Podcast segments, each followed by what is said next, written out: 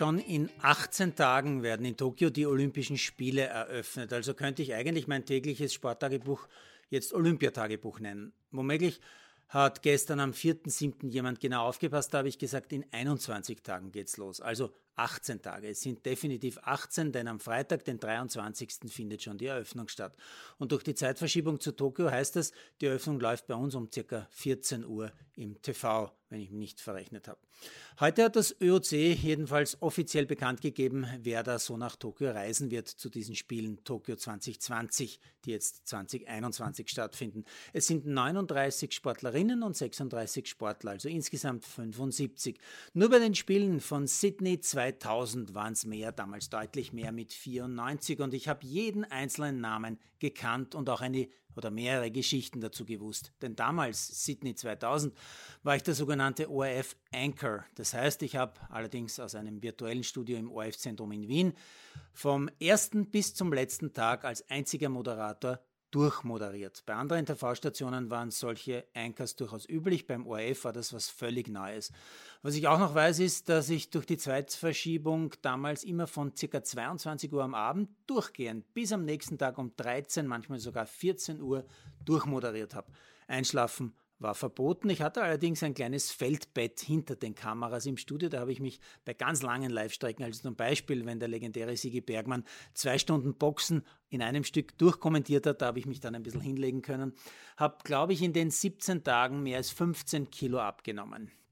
Ja, weiß ich noch ganz genau, so wie jeden einzelnen Sportlernamen von damals. Aber zurück zu Tokio und zu den aktuellen Namen der Sportlerinnen. Ich oute mich persönlich, kenne ich nämlich gerade einmal zwölf von Namen her sind mir ungefähr 25 geläufig und bei insgesamt vielleicht 35 kann ich, wenn ich den Namen höre, sicher die Sportart und die Disziplin wenigstens zuordnen. Also nicht einmal bei der Hälfte. Dabei kann ich mich wahrscheinlich als Insider, als Freak betrachten, als einer, der sich wirklich täglich mehrere Stunden mit dem Sport beschäftigt.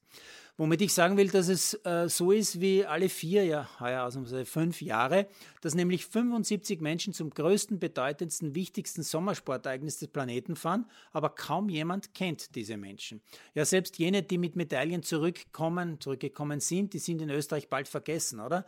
Wer erinnert sich noch an einen gewissen Boris Bohr? Silbermedaille Barcelona im Springreiten 92 oder Andreas Geritzer, Silbermedaille Athen 200, 2004 im Segeln oder Claudia Heil, Silber Athen 2004 im Judo oder Christian Planer, Bronzemedaille Athen 2004 im Schießen und so weiter und so fort.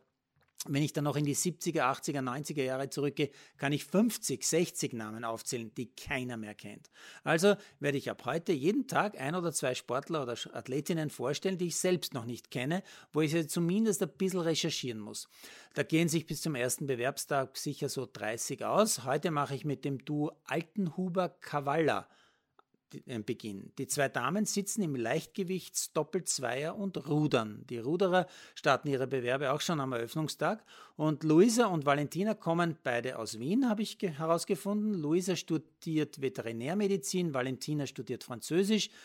Trainiert wird auf der alten, aber auch auf der neuen Donau und im Ruderzentrum Völkermarkt. Und die beiden sitzen noch gar nicht lang im selben Boot, denn Luisas langjährige Partnerin hatte einen Bandscheibenvorfall und erst deshalb ist sie vom Verband mit Valentina zusammengebracht worden und das hat jetzt funktioniert. Viel mehr habe ich auf die Schnelle gar nicht herausbekommen, auch nicht, welche Erfolge die beiden schon gefeiert haben. Es dürften aber auch nicht viele gewesen sein. Gefunden habe ich nur einen Eintrag von der Ruder EM 2018, da war Altenhuber immerhin Neunte bin gespannt, ob man diese jungen Damen und ihre Namen in nächster Zeit näher kennenlernen wird oder ob sie, wie das leider im unsportlichen Österreich ja üblich ist, nach den Spielen als Olympiatouristinnen bezeichnet und wieder vergessen werden. Produziert von Malderino Kiesens.